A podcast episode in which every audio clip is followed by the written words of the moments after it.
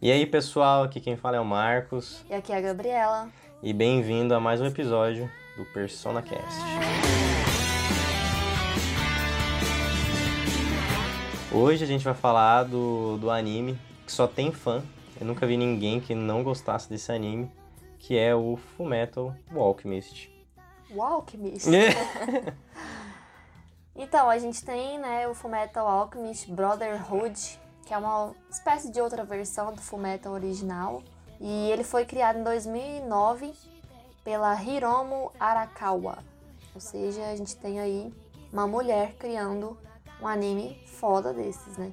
E basicamente a história do anime vai mostrar a peregrinação de dois irmãos, Eduardo e Alfonso Eri, El... Olha só, esse porra desse japonês não sai. O Eduardo e Alfonso Eric. Eu falei certo? Acho que sim, Eric, Eric, Eric. eles falam muito estranho. Eric. Enfim, o início de tudo, eles vão em busca das pedras filosofais para restaurarem seus corpos, porque eles tentaram fazer uma transmutação humana para trazer né, a mãe deles de volta.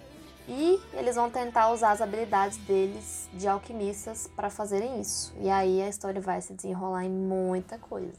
É, e muita coisa que dá errado do começo até o fim, quando começa a dar um pouco mais certo. Né? Então, falando sobre a, a, obra como um todo, a pergunta inaugural que sempre tem é o que, que, você achou ah. do Fumeto como um todo? Então, antes de responder, só um parênteses, novamente o aviso de spoilers vai estar tá aqui. E principalmente nesse anime, não queira ter um spoiler, porque são coisas muito legais que vão acontecer ainda. Como um todo, né, eu achei perfeito. É, eu não tinha assistido, então a gente terminou recentemente, né? Eu terminei recentemente de assistir. E eu achei muito bom o fechamento dele. Tudo é bem fechado, é bem amarrado, a história é muito bem construída, personagens muito bem trabalhados e elaborados. Eles são inseridos para fazer alguma coisa. Nenhum personagem vai ser inserido ali em Full Metal para ficar parado ou para servir de algum alívio cômico ou algo assim. Eles sempre vão fazer alguma coisa importante em algum momento. Então, é isso que eu acho interessante, né, nesse anime. Mas e você? O que você achou dele? Ah, e eu, como eu já abri o podcast falando que só tem fã, eu sou com certeza um fã de, de Fumeto. Não é o meu anime favorito, porque o mundo do, dos animes é gigantesco. Então tem é. trocentos animes. Mas especificamente sobre a obra, eu acho que ela, ela traz aquela clássica, aquela clássica elaboração do, do personagem que vai amadurecendo. Que começa meio bobinho, meio um adolescente que grita uhum. e termina foda e muito resoluto, muito, muito pica. Uhum. e eu acho muito importante fazer um, uma análise inicial com o primeiro Fullmetal, né? Que teve um, um desfecho muito diferente. Que os arcos no primeiro Fullmetal eram muito maiores, né? Hum, então, por exemplo, o, os dois primeiros arcos, que é o, o de Fiore, Fiore, né? O Liori. Ah, eu não lembro, mas é daquela cidade lá é, do, do padre e tal. Padre. E depois o da Nina, né, do uhum. da do Tucker, são muito maiores e eu achei na época muito mais pesados, assim, simbolicamente eles trabalharam muito muito fortemente aspectos que a gente fica incomodado, né? Hum. Falando sobre a evolução dos personagens, o que, que você acha do desenrolar dos personagens? Então, a partir dessa pergunta, eu vou aproveitar já então para iniciar o caso do anime, que é quando tudo começa, que é uma coisa traumática que a gente já se dá de cara já no começo do anime. Então, quem for assistir né, e nunca assistiu vai ter já um choque. E o que eu gosto em Fullmetal também é que sempre tá acontecendo alguma coisa nos episódios, pelo menos no Brotherhood, né? Que é, como você disse, a, a sequência de eventos ela vem mais rápida. E aí a gente tem o início de tudo, que é quando eles perdem a mãe, né? Os dois irmãos, a mãe deles vai morrer. E eles vão tentar trazê-la através da alquimia, da transmutação humana, né? Eles vão ter um trauma lascado, porque eles são duas crianças, eu sei lá quantos anos eles tinham ali, sei lá, uns 9, 10 anos. Né, porque depois pra frente, eram... no auge, eles tinham 13, 15. É, tipo assim, eles eram nanico, né? E aí eles transmutam uma forma completamente bizarra.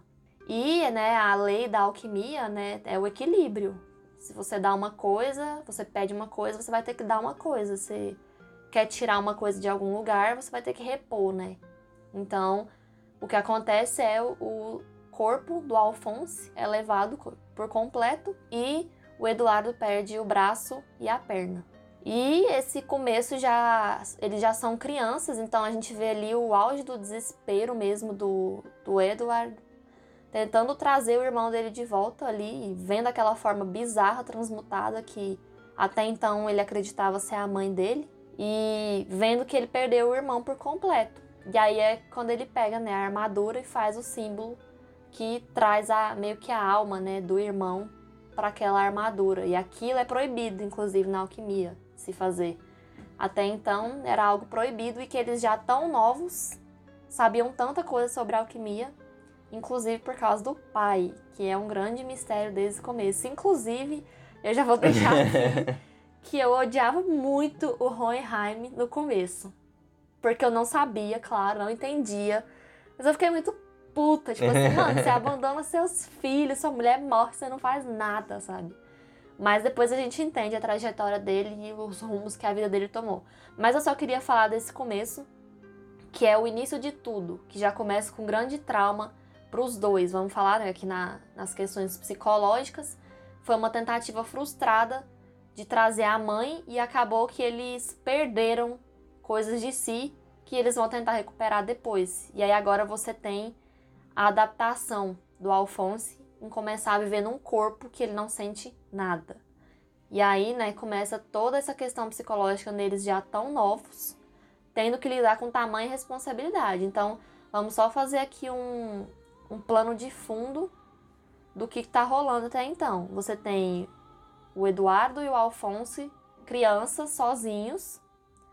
Mãe acabou de morrer, desesperados, é, sentindo, claro, o abandono né, do pai. Vão tentar trazer a mãe de volta. Não conseguem, parece uma forma bizarra, que quem assistiu sabe, né? Bem bizarro. E aí acabam perdendo com o corpo inteiro e pedaços do outro corpo. E aí você tem a tentativa de trazer o irmão de volta e ele fica preso, né? A alma dele numa armadura. Então a gente tem isso de pano de fundo já, sei lá, nos três, quatro primeiros episódios. Uhum. E aí vai entrar, né, a outra família que eles vão ter, que é a Pinaco e a, e a Wingdy. E a Wing. E aproveitando os apontamentos iniciais, eu quero dar um pulo temporal e sair do começo do anime pro final do anime. Uai. Que você fala assim sobre um trauma no uhum. início. Rolou a troca equivalente, né? Eles deram todos os ingredientes para fazer um humano. Só que não tinha alma, né? Então saiu aquela coisa estranha. E aí no final, eles passam o anime inteiro é, se questionando sobre a lei fundamental da alquimia, que é essa troca equivalente. Uhum. E no final, um, uma frase do, Al, né, do Alphonse, que às vezes passa despercebido, é que eles terminam o anime em busca de uma, de uma tese, né, de uma proposição nova, de que se você dá um e recebe um, que é a lei fundamental da alquimia, a conta fecha. Mas nem sempre dá muito certo. Uhum. E aí eles vieram com uma nova ideia de que quando eles recebem um, eles dão dois. Então eles dão mais do que recebem. Isso é o amor, né? Vamos falar agora de outros personagens que aparecem depois. Inclusive até uma impressão minha sobre Fullmetal que os personagens secundários e coadjuvantes são mais interessantes que os protagonistas, né?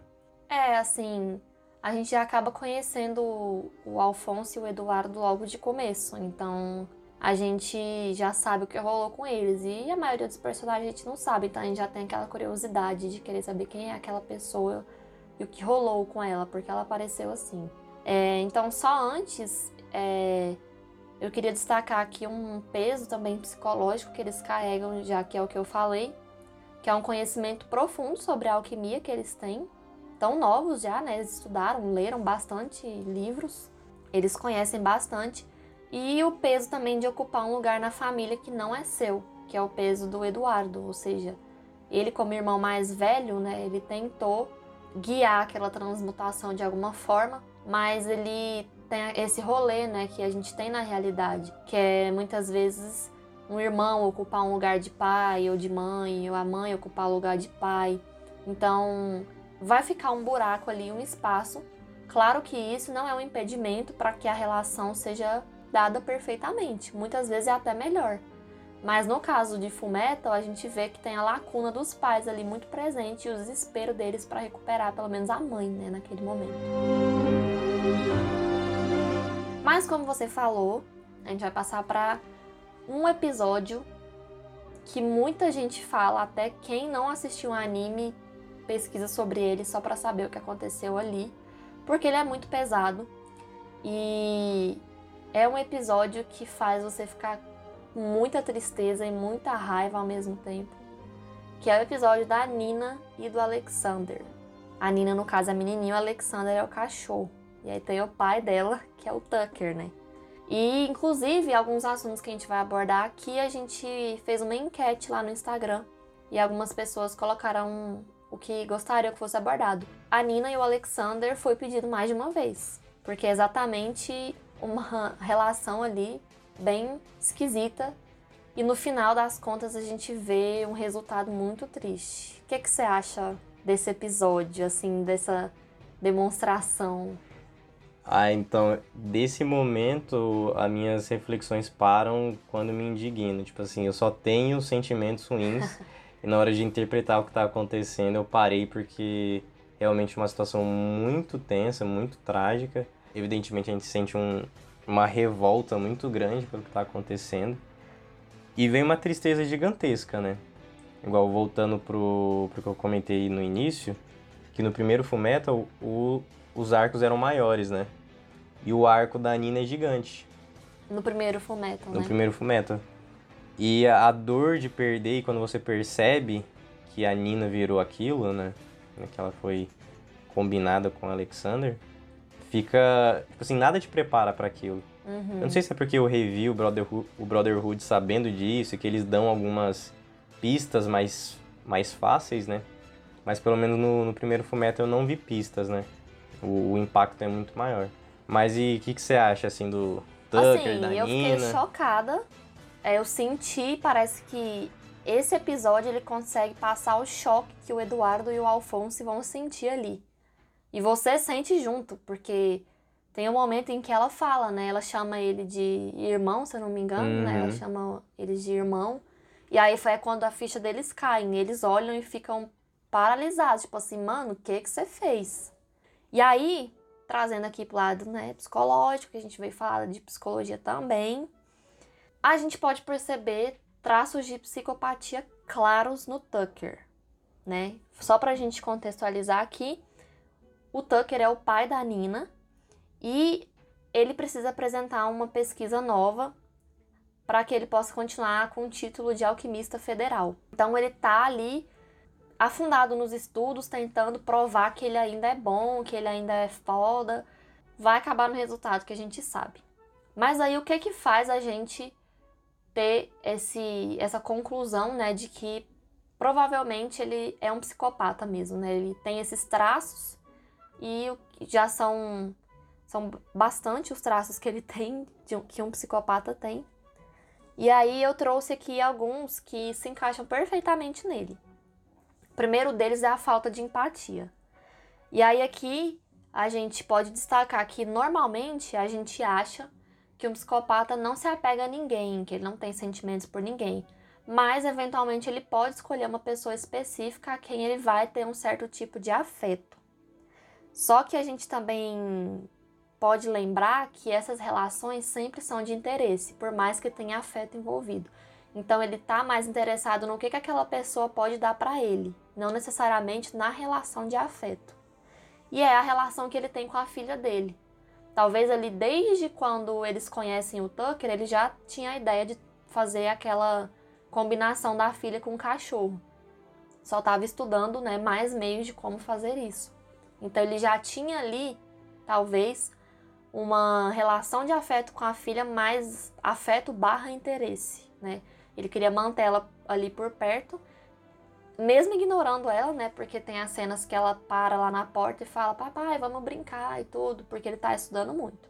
Mas enfim, essa falta de empatia a gente vê no Tucker, né? É você não necessariamente não sentir nada por alguém, mas você elege uma pessoa, né? Você pode eleger uma pessoa específica a qual você vai sentir alguma coisa por ela. E a maioria das vezes é uma relação de interesse. A gente tem uma segunda característica que é a impulsividade. Ou seja, são pessoas que dificilmente vão aceitar ser contrariadas, rejeitadas ou frustradas e por isso vão reagir de forma impulsiva, agressiva e explosiva. Explosiva. Explosiva, explosiva. E explosiva, sem se importar com o sentimento ou o envolvimento de outros ao redor. E isso fica claro.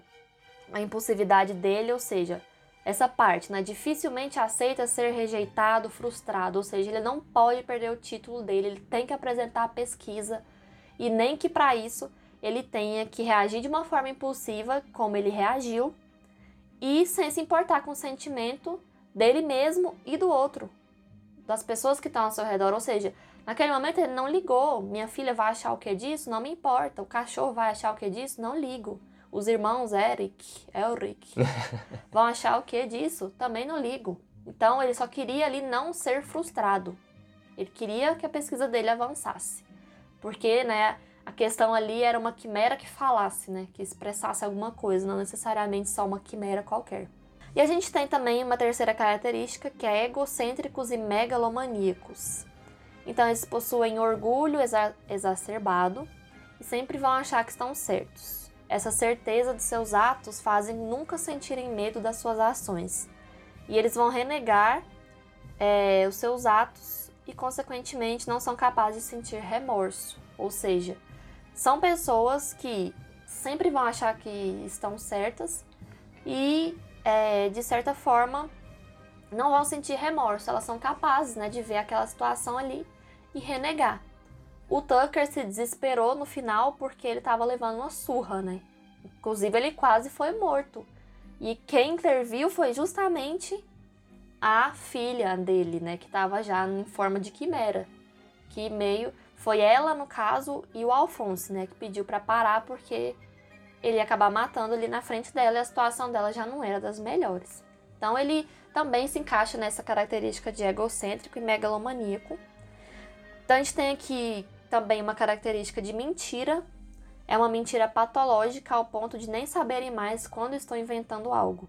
Então não tem também uma preocupação em não se aproveitar da boa fé das outras pessoas a partir da enganação que o seu discurso provoca. Então ele enganou ali os irmãos o tempo todo, né, com o discurso de que ele estava trabalhando na pesquisa. Ele até aproveitou, eu acho, dos irmãos, né, da boa fé deles para ficar lá cuidando da Nina e do Alexander enquanto ele estudava lá os, os meios. E a mentira dele é tão doentia que ele já nem percebe mais que aquilo é uma mentira e nem o outro vai perceber, porque para ele aquilo já assumiu uma posição de verdade. E isso é complicado de entender ali, né? Porque a gente não percebe as, os detalhes dele longe da Nina e do Alexander. Mas é provável que também isso já acontecia, né? Ele já mentiu lá para os irmãos sobre tudo que ele já planejava fazer. E respira. Respira.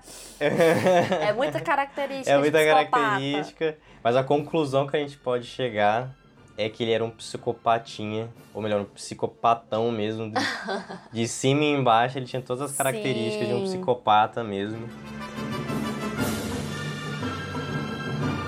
A gente tem a questão do antissocial, que quer quebrar a regra, que não quer. Ele quer quebrar essas regras para se sentir grandioso e orgulhoso, ou seja, ele queria quebrar ali algumas regras, inclusive uma regra uma norma social, que é pegar a filha dele e fazer uma quimera, né?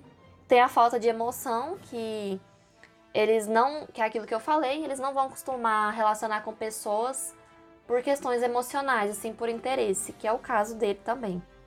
E tem duas últimas características que eu achei que se encaixam perfeitamente, uma característica direcionada para Nina e outra para Alexander. Lembrando que o Alexander é o cachorro, tá? Porque a gente fala Alexander, parece que é uma pessoa, parece. mas é o cachorrinho lá. Então a gente tem um desrespeito irresponsável pela segurança própria ou alheia, ou seja, ele ficava horas e horas enfiado lá estudando e nem sequer sabia o que a filha andava fazendo, né? Tanto que os irmãos estavam lá estudando e ela apareceu do nada, eles nem sabiam que ela existia necessariamente.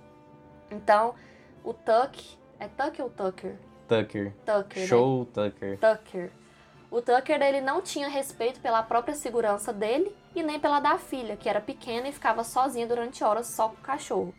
E, em alguns casos, a incapacidade de conviver com animais domésticos ou ter apreço pelos sentimentos do, dos mesmos em geral, que é direcionado para o Alexander, ou seja, a gente tem, né, em muitos casos de psicopatia, é, crianças já que demonstram, né, características psicopatas que matam animais, mata gato, mata passarinho, e assim, não tem remorso. E o, o caso do Tucker, né, ele direcionou isso pro Alexander, era um animal de estimação, era mais uma vida aleatória para ele que ele não se importava. E aí no final das contas, a gente tem ele é, pegando a filha e o cachorro, juntando os dois e criando uma quimera. Que aí é aquela cena bizarra, né, que as pessoas veem aquela mistura, né, da menina com o cachorro, aquela voz é muito marcante, uma voz de um misto de confusão, de não saber o que está acontecendo, um olhar completamente vazio, mas que tá chorando. Enfim, o cabelo, né? O cabelo dela, então você fica, meu Deus do céu, não é isso que eu tô pensando. mas é. E aí a gente pode, né, chegar a essa conclusão de que ele apresentava esses traços de psicopata. Eu falei pra caramba, né? Foi um pouco extenso. Só uma última palavra, um acréscimo sobre o show Tucker, que ele é realmente um show. Um show de horrores, né? Porque ele só Ai, fez. Nossa senhora, apaga, né? Não, isso ficou bom. Não, mas não vai. Isso vai pro ar. Pelo amor de Deus. Continuando, né, no, no carrossel de personagens, a gente vai para um, pra uma dupla de personagem para depois falar dos homúnculos, que pra mim são um dos melhores, né, que é o Roy Mustang e o Hugh May, May Hughes, É.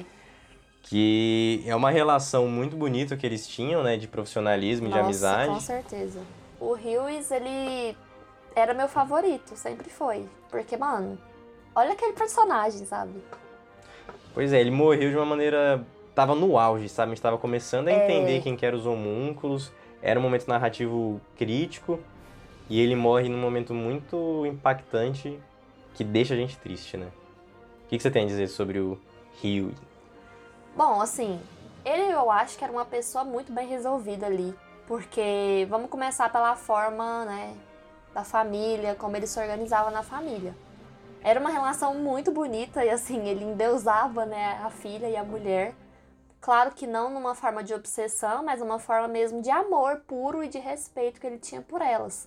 E no trabalho ele passava essa mesma questão de amor, de se importar com o outro, né? Tanto que quando a Winry vai lá, ele é o primeiro a se oferecer, né, para ela ficar na casa dele. Então ele se importa com as outras pessoas num grau muito maior que eu acho que qualquer um naquela série. Porque eu acho muito engraçado, inclusive, quando ele liga pro Mustang só pra falar o quanto a filha e a mulher dele são bonitas. E aí o Mustang, isso é uma ligação federal, né, pra você ficar falando isso. Mas enfim, pra mim, ele é um personagem que a gente tem um contato muito rápido, pelo menos no Brotherhood.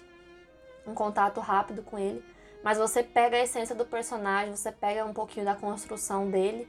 E tem o porquê dele ter sido morto. Não foi simplesmente, ah, a gente pegou um personagem para as pessoas gostarem muito e de repente vamos matar ele para causar impacto. Não necessariamente foi isso, né? Ele descobriu alguma coisinha ali. E o Huey. É Huey? Lewis. Lewis. Tem um S né, no final. Nossa, que difícil falar o nome dele. Eu lembro Filho, do japonês, Huey é do The. Boys, eu fico travado. Mas o Huey, pra mim, ele traz muito imediatamente o arquétipo do pai, né? Alguma coisa assim, muito genuinamente interessado no bem-estar da família, Sim. né? No bem-estar. Ele, é sábio, né? Sim. Ele sabe no sentido de sacar o que tem que fazer, tanto que ele apoiou o, o projeto político do, do Mustang e não não pensou uma segunda vez, não tem segunda intenções no personagem, ele é muito Não, não. muito não. claro, sabe? Ele é bem transparente assim, isso é muito muito bonito. E eu, eu trouxe o Mustang para fazer uma só uma polêmica que eu quero polemizar, que o Mustang e o Huey, enquanto um par de personagens que andam juntos, pode ser também o Mustang e a Rockway, mas o ponto é, essa dupla de personagens, Mustang e Huey ou Mustang Olho de Falcão, são para mim muito mais impactantes do que o Alfonso e o, e o Ed. É nesse sentido que eu, que eu trago que eu falei no, no início do podcast que alguns personagens secundários são muito aspas secundários. Para mim eles são muito muito impactantes, tem uma psicologia muito forte. E é isso que eu queria falar. é, eu acho que assim, a gente tem personagens secundários que aparecem de vez em quando ali, fazem alguma coisa também para movimentar a trama, mas os personagens que em tese seriam secundários, eles passam a ser protagonistas também, eu acho. Que a história dos irmãos vai para um ramo, né? E a gente tem os outros ramos de, das outras histórias acontecendo. E essas linhas, né? A, autora do anime colocou bem essas linhas para não um, só os irmãos fossem protagonistas. Existe um protagonismo de todos ali. Inclusive, eu, né, queria puxar aqui a questão do protagonismo feminino, que tem muito no anime, tipo assim, a gente sabe que na história dos animes, as mulheres, né, as personagens femininas, ou são objetificadas, ou são colocadas como mais fracas, ou são colocadas como surtadas.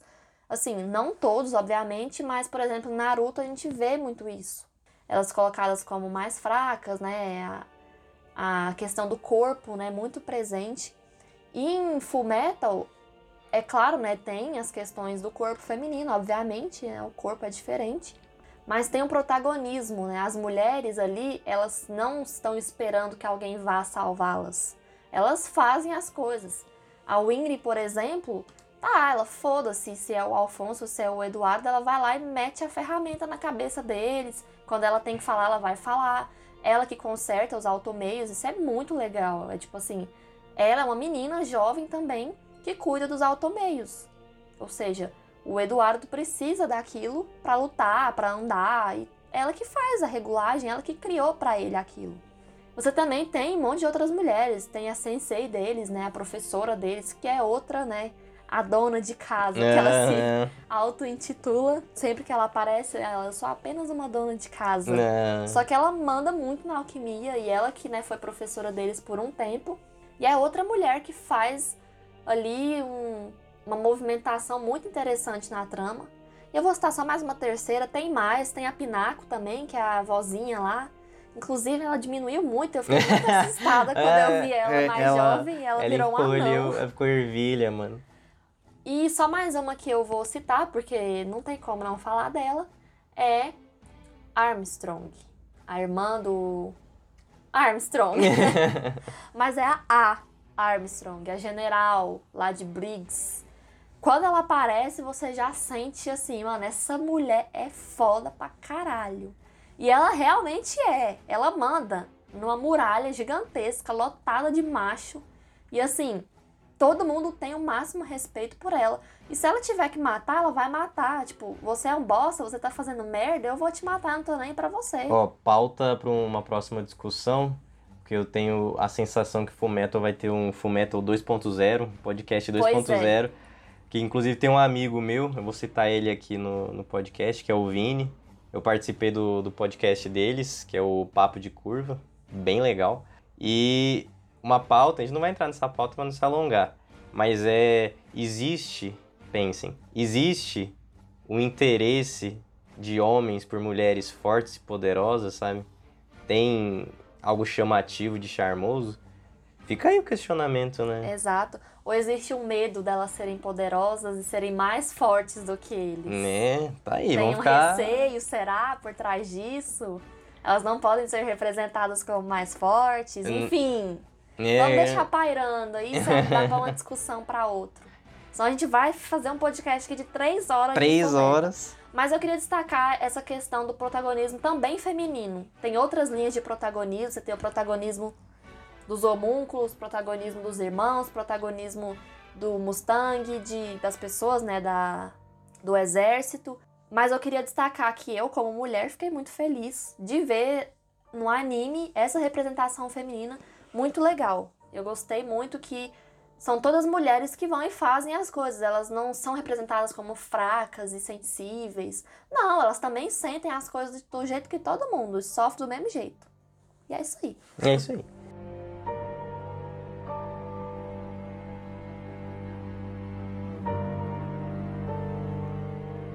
Agora a gente vai falar sobre personagens muito especiais, ou nem tantos assim, são os homúnculos, os sete pecados capitais. Logo no início a gente já deduz que serão os sete pecados capitais, porque tem a luxúria e tem o gula. E são personagens muito contraditórios. Eles carregam uma marca, né, que é a marca do seu pecado. Contradizem né, e tensionam essa, esse pecado fundamental de cada um. Vamos começar com uma pergunta bem aberta. Qual é o seu pecado favorito? Ah, eu não tenho nem, nem me delongo muito, porque eu adoro ganância. Eu já gostei dele desde a primeira aparição, porque ele era um homúnculo legal, tipo assim. Dava pra ver que desde o início ele não queria machucar as pessoas. Tipo, não queria mexer com humanos, no sentido de derrotar e acabar com tudo. Ele tinha, claro, um, essa ganância mesmo, né, do próprio, uma característica do próprio pecado de querer dominar o mundo e tudo. Mas você não via nele uma violência de querer partir para cima do, dos humanos e matar os humanos. Então ele é meu preferido até depois a relação dele com o Ling, para mim é sensacional. Então eu adoro ele. E o seu? O meu, eu, eu fico muito indeciso, eu acho que eu tenho uns três favoritos. Mas eu acho que eu diria o Inveja. Que inclusive vai sair a análise dele no, no Persona, no, Persona, no Instagram. No Instagram. E eu acho que o, o, diálogo que ele tem com o suicídio e algumas coisas que ele, que ele traz são bem, bem reflexivas e interessantes. Mas eu queria fazer um, um, um grande esquema para pensar os homúnculos enquanto uma estrutura grande, não individualmente cada pecado, né, cada personagem. Se a gente fosse se deter em cada personagem, isso demandaria é, tempo, a né? gente pode fazer um, Um Fullmetal Persona- especial homúnculos. É o Fullmetal 3.0 de Se, homúnculos. se vocês quiserem, acharem interessante, falem pra gente. A gente faz de cada personagem específico. Se a gente for fazer de sete personagens uma análise detalhada, vai ficar um trem enorme. Então a gente seleciona aqui alguns pontos importantes que a gente achou, né? O esquema que eu cheguei pra interpretar os homúnculos foi dividir eles em três blocos.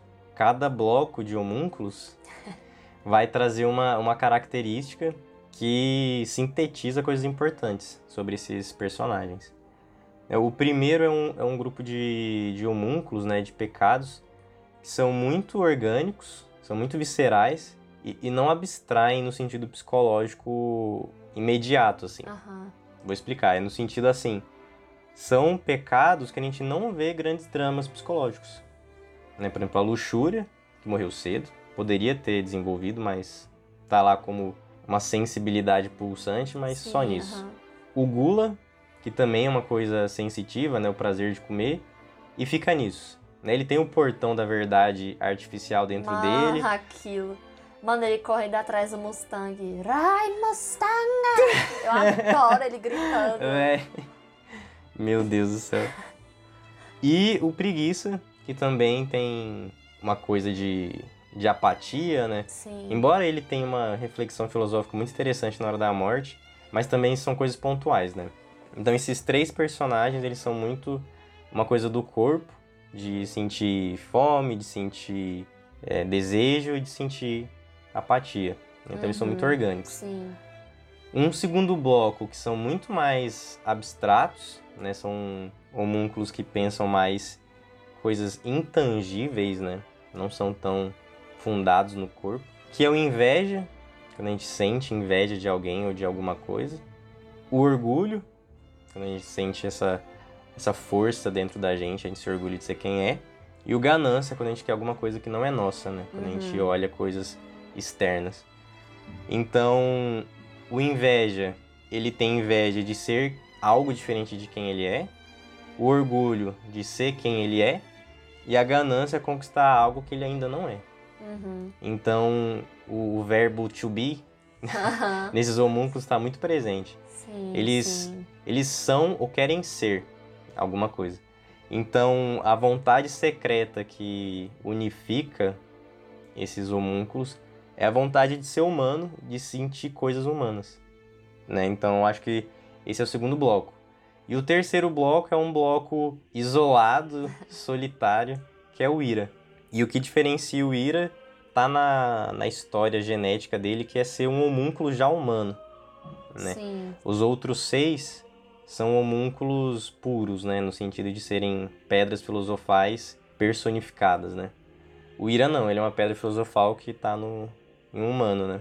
E o que diferencia o Ira de todos os outros é ele ser um homúnculo que é humano, ou seja, ele consegue resolver o conflito homúnculo humano, homúnculo Sim. humano, ele é as duas coisas.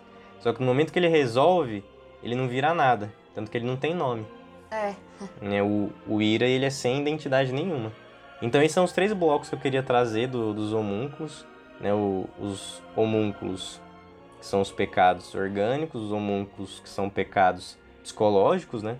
E um pecado meio à parte, que é o Ira, que não tem Uhum. uma identidade. E às vezes a gente pode até especular que ele tem uma ira por não saber quem ele é, Sim, né? É uma ira meio contra o mundo.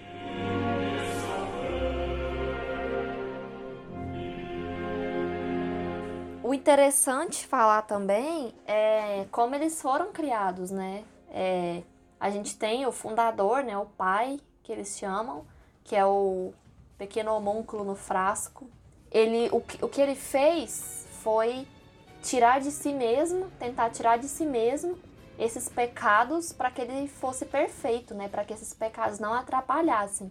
Só que no final, né? Inclusive eu acho que é o Eduardo que fala com ele sobre isso, é o que ele não sabia é que ele precisava desses pecados para ele fazer o que os humanos fazem, né? Para ele querer dominar ou sei lá o que ele tinha em mente necessariamente, porque a gente tem aquele final bizarro lá dele sugando uma espécie de Deus, inclusive a gente vai comentar um pouquinho dessa questão, né, de Deus, da verdade. A tentativa desse homúnculo fundador, né, desse pai, foi retirar, afastar dele, né, tudo aquilo que poderia atrapalhar, só que na verdade essas características, elas são necessárias para o humano para ele perceber e conseguir aprender com isso. Do contrário, como você vai evoluir? Como você vai perceber que você errou? Se você não sente fome, se você não sente a vontade do luxo, se você não- sente a ganância, a inveja, enfim, são todos caminhos que o homem tem que perseguir. E para um ser, né, que buscava não necessariamente entender os humanos, mas hum, de uma certa forma comandar, destruir, né? Ele foi por um caminho que ele achava que ele seria completamente perfeito, não sentindo nada, sendo apenas forte, sendo alimentado ali por vidas humanas o tempo todo. Isso que é engraçado também, eu acho. É o, esse paradoxo de eu odeio os humanos, mas eu vou, tenho que me alimentar deles, porque o que eu preciso é deles, né? Então, eles têm o que eu preciso, eu não tenho, então eu preciso matar um monte de humanos para fazer uma pedra filosofal e assim criar, né, outras coisas ou me deixar forte. Engraçado que sobre o, o homúnculo do frasco original, né? Sim, A bolinha preta no frasco, eu, eu arrisco dizer que ele é um pecado humano e fundamentalmente humano. Por exemplo, a gula, a luxúria, essas coisas. A gente só percebe pecado em retrospectiva, né? No tipo assim, caramba, fiz É, algo errado, né? comi demais, meu Comi Deus. demais, tô desejando o outro, não sei o que, não sei o que. Então sempre é em retrospecto alguma coisa que você fez. Então tem um aspecto moral aí. Uhum, Mas o que fundamenta tudo isso, você perceber que você fez algo errado, é você perceber você. E você só se percebe se autoconhecendo, né? Essa coisa de conhecer você vai nesse sentido de perceber que você é uma coisa. uhum. E o pecado do homúnculo original é o do autoconhecimento. Controverso, e eu quero explicar isso. Então, Polêmico, talvez um a lenha. talvez um pouco difícil de, de assimilar, mas existe alguns pensadores que falam que o autoconhecimento não é uma bênção. Uhum. Né? Eles vão no sentido de que a ignorância é realmente uma bênção. Eles não chegam a afirmar dessa maneira, né? Mas não, eu acho que vai algo nesse sentido. Tanto que tem um, né, que é o Emil Cioran, um filósofo romeno, que ele chega a dizer que o autoconhecimento é uma bênção amarga. Sim, faz todo sentido. É um, não é uma dádiva no sentido de coisas boas, né? Uhum. Porque a cada dia que passa e você se conhece mais, você perde no seu próprio tribunal. Quando você se julga, né? Uhum. E você nunca vai alcançar a perfeição nesse julgamento do seu próprio tribunal. No seu subjetivo, você vai sempre se julgar abaixo do, do ideal de perfeição que você carrega. Tanto que o homúnculo absorveu Deus, né? Ele engoliu a verdade. Uhum. E mesmo assim, embora ele não tinha energia, né, para conter, e talvez eu acho que o anime fez isso proposital, né, para mostrar que mesmo com força de vontade que você tivesse, ainda assim você não conseguiria. Sim. E esse pecado, no final das contas, foi punido também.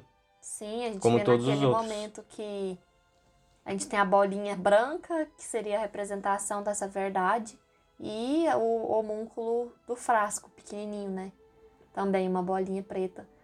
Eles conversando, né? E ele fica lá indignado, por que, que eu não consegui, não sei o que, me dá mais uma chance.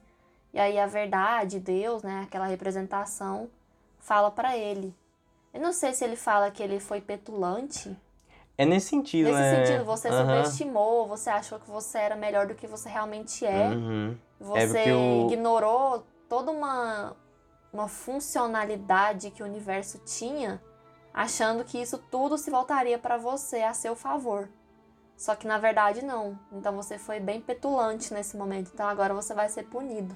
É aquilo que ele fala de dar o desespero pro humano reconhecer o seu lugar. Exatamente. Então aí ele fala, eu vou te dar o desespero agora para você reconhecer de onde você é e onde você pertence, né? Você Mas assim, essa questão, né, do autoconhecimento, ela é muito verdadeira no sentido de que também provoca desconforto porque você vai lidar com coisas que são traumáticas para você. Você se conhecer é lidar com traumas, com coisas passadas ou com coisas que ainda são bem recentes que te machucam. Então é um sofrimento você se conhecer, porque você vai acabar no momento entendendo como você se sente em relação a determinada coisa.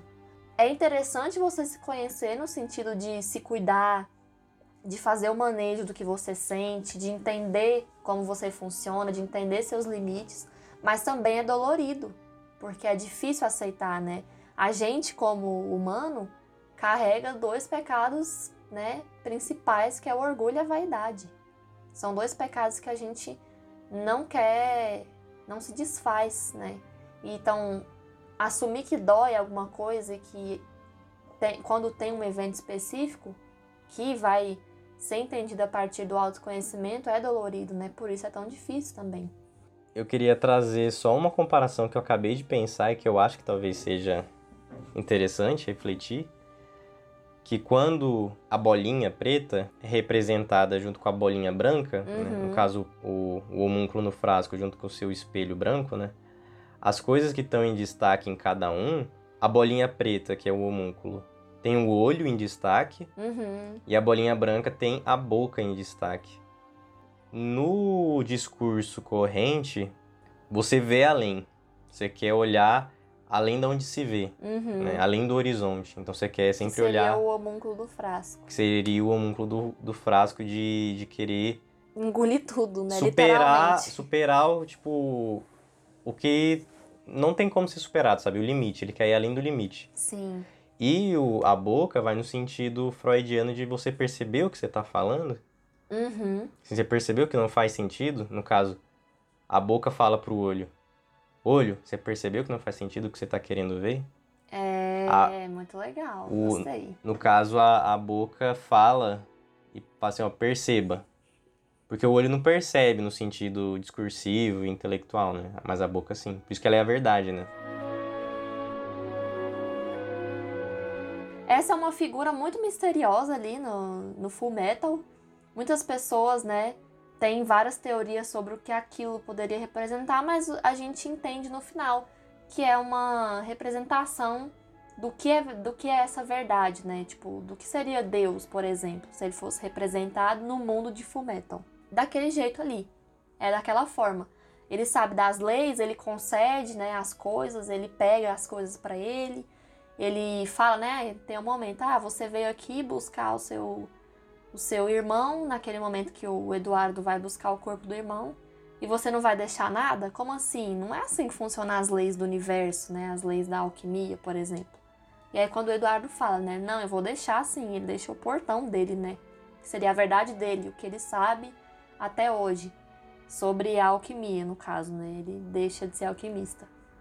Mas enfim, essa é uma entidade, né, que é difícil da gente querer falar dela de forma psicológica, porque a única coisa que a gente pode dizer é que ela tem uma figura de líder, né, uma figura centralizada nos aspectos mais metafísicos que acontecem ali na série. Então, quando são engolidos, né, pelas tentativas de transmutação, quando eles vão parar nesse lugar, eles lidam com essa figura, que é uma figura imponente, né, que você vê que sabe muita coisa, mas que ela não vai falar muito para você, porque você não é capaz de entender a grandiosidade daquela figura. Então, ele fica ali naquele âmbito misterioso, mas carrega essa figura de Deus mesmo, de poderoso, de, de conceder, de tomar, de proporcionar ali, né? Essa, essa questão da troca, de negociar, né? Se você me dá um, eu vou te dar um também. Ou se né, você quiser alguma coisa, eu quero algo em troca. E também de punir, que foi o caso do homúnculo do frasco, né? Ele foi punido também. Então é uma figura ali um tanto quanto misteriosa que a gente não tem muito o que abordar necessariamente mas que é como se fosse ali um princípio vital, né, das coisas, vamos dizer assim.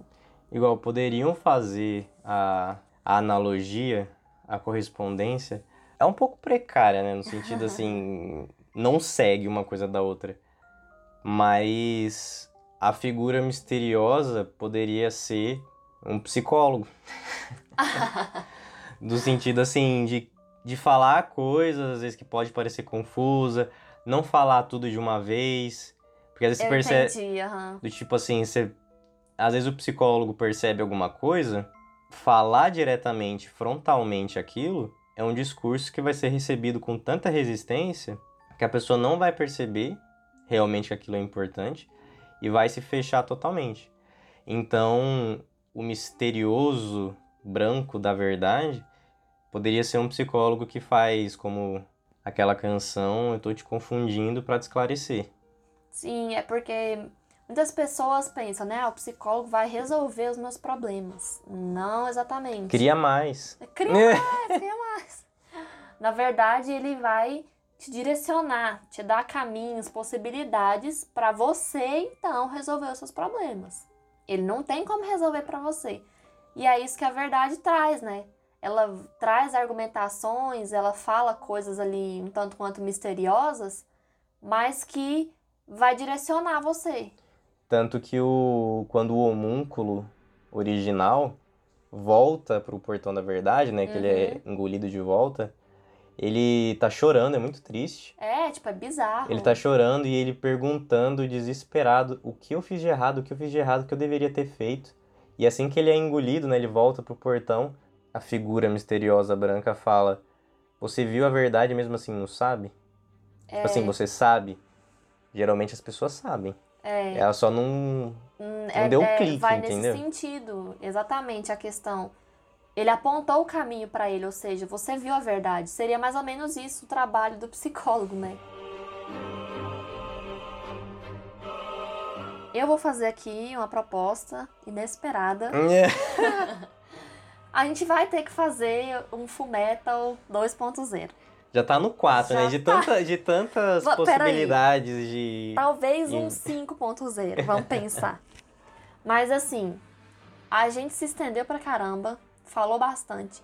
Só que, antes da gente encerrar esse 1.0, eu queria trazer a questão de um homúnculo, porque a gente abordou o autoconhecimento e como ele pode ser doloroso.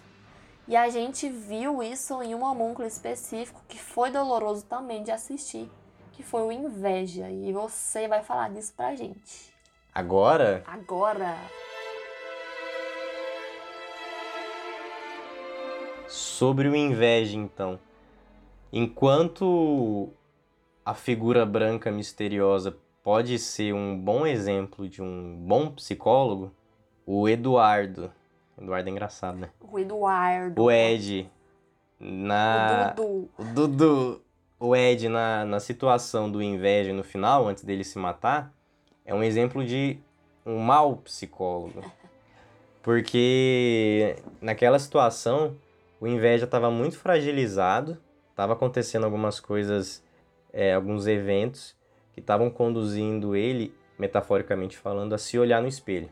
É, vamos só que detalhar que o Mustang estava acabando com a raça dele naquele momento, né? É aquela cena que ele está sendo perseguido lá no subsolo, sendo queimado até o último fio de cabelo. É Então, o- assim, e o Mustang não queria matar ele de uma vez, ele estava querendo causar sofrimento. Então, ele já estava lidando ali com medo, né? A inferioridade a um humano, no caso que ele tanto tem né, esse ódio pelos humanos. E ele estava ali quase sendo morto. Então, assim, esse é o contexto que a gente tem ali naquele momento. E o Mustang, ele tava muito pilhado, ele tava muito puto, porque ele descobriu, né, que foi o Inveja que matou o, O Hughes. Ele já tinha a suspeita, mas ele queria ouvir da boca dele, tipo assim, que ele confirmasse tinha matado o Hughes. E confirmou, né? E pra piorar, o Inveja ainda se transformou, né, na forma da mulher do Hughes. Então, ele ficou putaço. o inveja tem essa coisa de provocar as pessoas, né? E de tanto provocar, ele é aquela criança que brinca e não quer que brinquem com ele. né? Então ele provoca as pessoas, mas não pode ser provocado. Então, quando ele estava nessa, nessa situação, que estava conduzindo a um momento de, de catarse, né? Um momento catártico, de autoconhecimento e de se olhar no espelho, foi um momento traumático, né? Nem todo autoconhecimento traz benesses, né? Traz bons frutos. Naquele momento exato, a gente tinha o Mustang muito puto, queimando ele pra caramba. De tanto ser queimado, né? De tanto já querer morrer, ele voltou pra forma original dele, né? Então tava só aquele bichinho verde e o Mustang com o pé em cima dele. Só que ele foi parado, né? Pela, pela tenente, pelos irmãos. Na verdade, acho que só o Eduardo tava lá, não lembro se o Alfonso estava.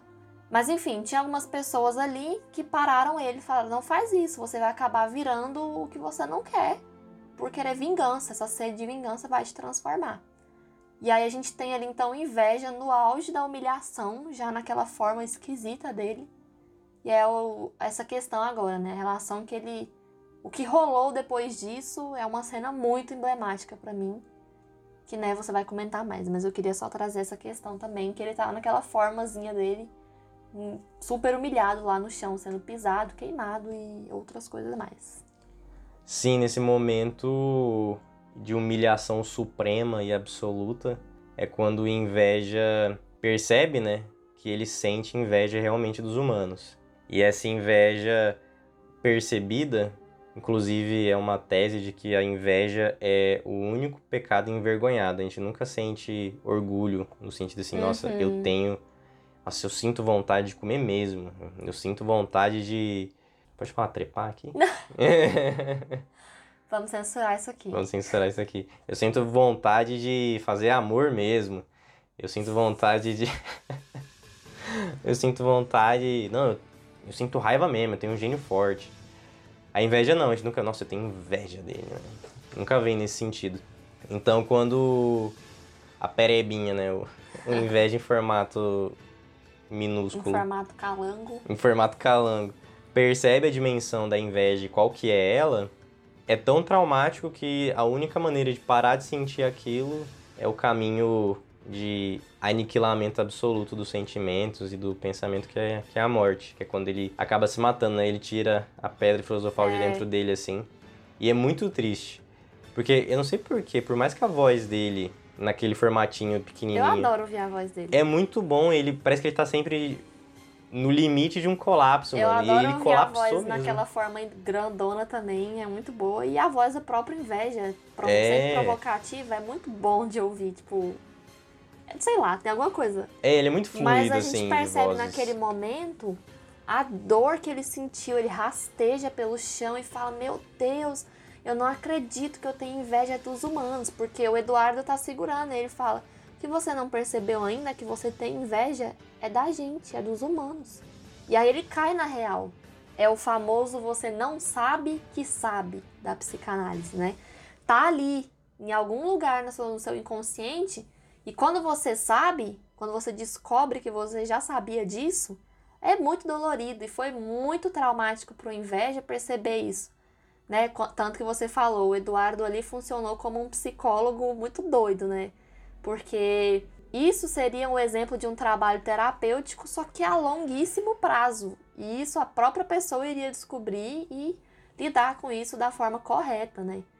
Não é o psicólogo que vai chegar e falar, olha, o seu trauma é esse. Não é assim que funciona. Que foi o que, que, o, Ed o que o Eduardo fez.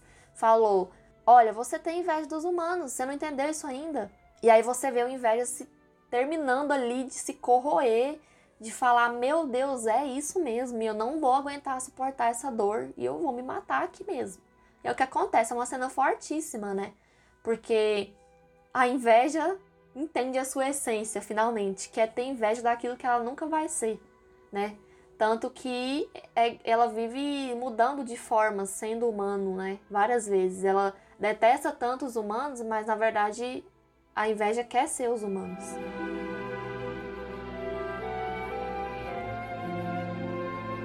Para finalizar então, uma pergunta daquelas impactantes, típicas de desfecho. Qual foi a morte da série, né, do anime, que você achou que carregou a mensagem mais séria? Meu Deus do céu! É. Ai, ai sei. Mas séria, pra, séria no sentido assim, teve reflexões interessantes ali. Então, é, eu acho que uma das mortes, né? Acho que todas as mortes ali na série são significativas de alguma forma. Mas uma que me chamou muita atenção foi a do Ira. O Ira, ele é um personagem que ele tinha ira quando deveria ter ira, porque o resto do tempo ele era muito sóbrio, na verdade. Ele era muito controlado até. Na hora da morte ele foi isso. Ele, ele, claro, né, em boa parte, provavelmente por ele ser humano, ele ainda carregava características humanas. Ele não foi liberto, né, vamos dizer assim, de sentir, né, de ser humano. Mas ele era um homúnculo também. Mas na hora da, da morte ele foi sóbrio, né? Tanto que eu não lembro quem aparece que olha para ele e fala assim: Nossa, morreu rindo ainda, assim, feliz, sabe? Porque ele entendeu que ele já ia morrer ali naquele momento mesmo. E ele simplesmente aceitou. Ele não agonizou ou se despediu ou teve tanto que perguntou, perguntaram, né, quais são suas últimas palavras? Ele falou: "Nada, não tenho o que falar". É uma coisa que a gente não vê nas outras mortes. É essa aceitação e essa sobriedade diante de que você vai morrer mesmo. Eu cheguei, já vivi até aqui. Eu creio que eu cumpri minha missão e agora eu vou morrer. E é isso. Tô feliz com o que eu fiz até hoje. Que foi o que eu senti nessa demonstração da morte dele. E aí eu acho que essa é uma das mortes assim que me deixaram bastante intrigadas, né, que eu pensei que pelo menos no momento mais frágil o, Brad, o King Bradley ia se demonstrar mais emotivo, mais frágil, mas não. Ele continuou linear como ele sempre foi durante toda toda a trama. E aí eu volto a pergunta para você, porque você não vai me. Eu, você de fininho. Vai me jogar na então, contra terminamos parede assim, aqui mesmo. eu acho que a morte que para mim foi impactante foi uma morte pouco lembrada, que foi a morte do, do Fu e do Buchanan. Ah, nossa. Pouco lembrada assim, né? Não. Mas eu acho que eles trouxeram a mensagem do a vida tem sentido é em vão, não é? Por exemplo, ainda que o Fu tivesse morrido sem tocar no Ira, né, no King Bradley, para mim já tinha cumprido, entendeu? É porque o King uhum. Bradley é muito roubado, né? Ele é um personagem muito... Ele é muito forte, né? Né? Mas mesmo assim o Bucana vai, aparece atrás dele e Sim, atravessa ele. Já ele. É muito doido como ele percebe, né? Ele já vai morrer e eu vou aproveitar disso para que ele também sinta essa missão cumprida, né? Sim, e acaba que o Buchanan e o, e o Fu morrem com esse sentimento de completude. E a completude deles vem num último gesto sacrificial, né? Eles são mártires de guerra, né? Eles Ah, é, morrem, Exatamente. morrem em nome de uma causa, mas o mais importante não é a causa, não é não sei o quê. É justamente o, o sentimento de que morreu fazendo algo que completou no final. Porque se tudo tivesse dado errado e tivesse morrido igual o Fu tava, ele tava com o sentimento de, pô, morri sem tocar nele. Aham. Pra ele ia ser uma morte bad, né? Ia ser bem triste. Só que o Buchanan, tipo assim, dá a morte digna pra ele, entendeu? Sim. Sim, eu te matei. Ele ia morrer de qualquer forma, né? Mas eu te matei dando essa honra, né? Essa última. É. Essa Você última ainda momento. pode ver que você tava aqui bem na frente dele quando eu fui desferir Hum. um golpe que inclusive fatal, né? Que ele só foi derrotado porque ele já tava com esse golpe já sangrando bastante. Então ele já chegou lá naquele local quando ele vai lutar, que ele já tava sangrando muito. Então, de qualquer forma, ele também já tava bem enfraquecido por causa da morte dos dois. Os dois não morreram em vão. Exatamente isso. É muito interessante mesmo.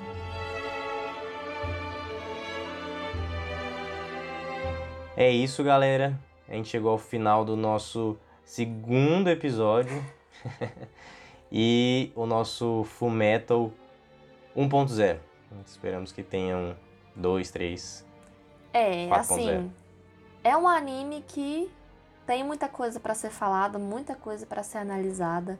A gente ainda, né, se empolgou aqui em alguns momentos. Eu mesmo sou mestre em empolgar, né? Começa a falar, não paro. Mas a gente vai fazer um 2.0. Tem outras questões que a gente gostaria de explorar. Por exemplo, a relação do Ling com ganância.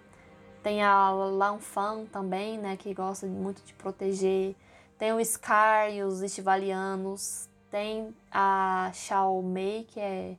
É Xiao Mei? Xiaomei. Ou Xiaomei é o, É o panda. é o panda. Como que é o nome dela? Mei. É. Acho que é Mei. Tem a Mei e o Pandinha, né? A Pandinha dela, que todo mundo fala que é um gato.